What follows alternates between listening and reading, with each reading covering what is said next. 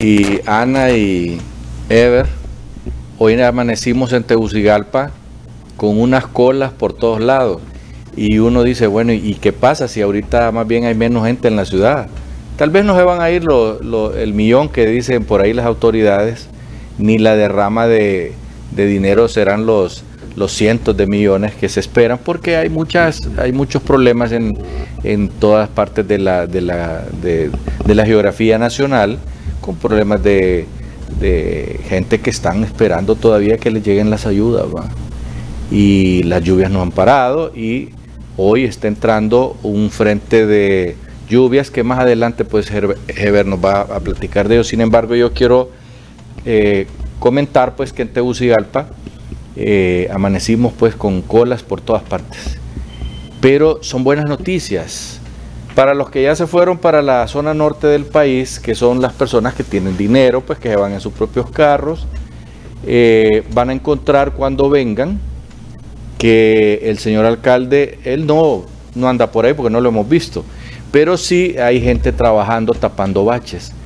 Hoy para poder llegar aquí a, Maya TV hicimos cola de media hora en, una cola de, de 3 kilómetros o 4 más o menos y a vuelta de rueda logramos llegar al canal, como les digo, media hora después, eh, solo en la cola, porque el resto de los caminos nos encontramos otros lugares donde están tapando baches. Bueno, la buena noticia es que el alcalde quiere premiarnos a los, a los capitalinos, eh, que cuando regresemos a la ciudad capital, los que van de viaje, pues, eh, encuentren la capital bachada, por lo menos en algunas partes, y le van a poner prioridad, entendemos nosotros, al periférico, que es el que está totalmente destruido.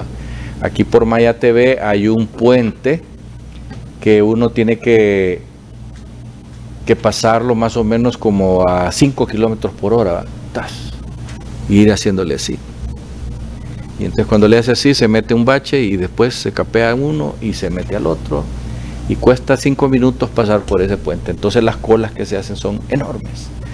Pues hoy nosotros nos tomamos el tiempo de llamar al señor ah, comisionado de, transporte y vialidad, eh, el comisionado Maradiaga de la policía, y nos comentaba que efectivamente en, en 20 lugares diferentes hay 20 empresas que fueron contratadas para bachear y que eso ha ocasionado un caos en la ciudad capital, pero que ellos están mandando eh, equipos de dos para que den vía y agilicen el movimiento de, los carros pues, y los camiones que pasan por, esto, por estas vías.